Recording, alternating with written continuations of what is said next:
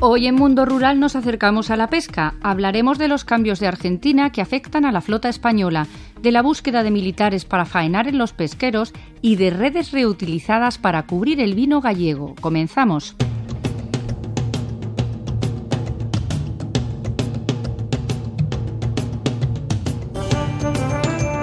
El gobierno español está haciendo gestiones para que el presidente de Argentina, Javier Milei, reconsidere las normas que estudia para fortalecer el control de pesqueros extranjeros en su espacio marítimo.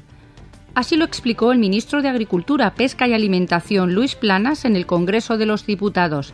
Según el ministro, el proyecto argentino restringe la actividad económica de los pescadores españoles y además no concuerda con los acuerdos con terceros países. No hay ningún buque de bandera española faenando en aguas argentinas. Lo sabe usted. Faenan en la milla 201, no dentro de las 200 millas. Sin embargo, teniendo en cuenta todas las demás circunstancias, el Gobierno de España y particularmente el Ministerio de Exteriores ha hecho gestiones, efectivamente, en relación con ese tema, para una posible reconsideración de la, de la ley Miley. Estas nuevas medidas sobre pesca de Argentina emanan de la ley Omnibus, la iniciativa estrella del Ejecutivo de Miley, y que debate el Congreso del país. Una normativa que busca flexibilizar el proceso para otorgar permisos de pesca y también fortalecer la vigilancia de los pesqueros de bandera extranjera.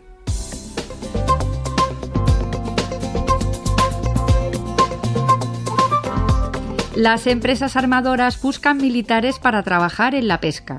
El secretario general de la Patronal de Armadores de Pesca, Javier Garat, ha confirmado las conversaciones con la Armada Española para que los militares puedan embarcarse a bordo de buques pesqueros y en otros sectores marítimos con falta de personal. Y estamos en conversaciones a través del clúster marítimo español con la Armada. De hecho, el día 6 de febrero tengo una reunión en, Ferrol con determinados almirantes para hablar, entre otros asuntos, de este tema.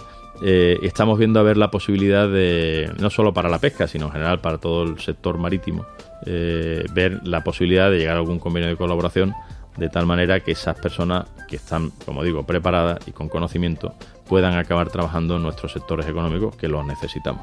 Los armadores pretenden contratar a los marinos de la Reserva de la Armada Española, que ya han cumplido 45 años y deben abandonar la actividad militar. La patronal de pesca considera que son gente muy preparada y acostumbrada a lidiar con los mares.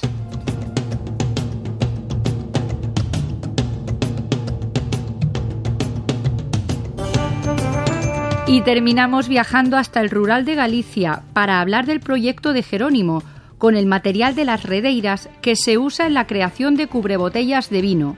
Vino albariño de la bodega Pazo de Barrantes en la denominación de origen Rías Baixas. Se trata de una edición limitada de 50 unidades confeccionadas por la artesana gallega y fundadora de la iniciativa, Sonia de Jerónimo. Ella nos ha contado que los materiales son reutilizados como complemento de moda.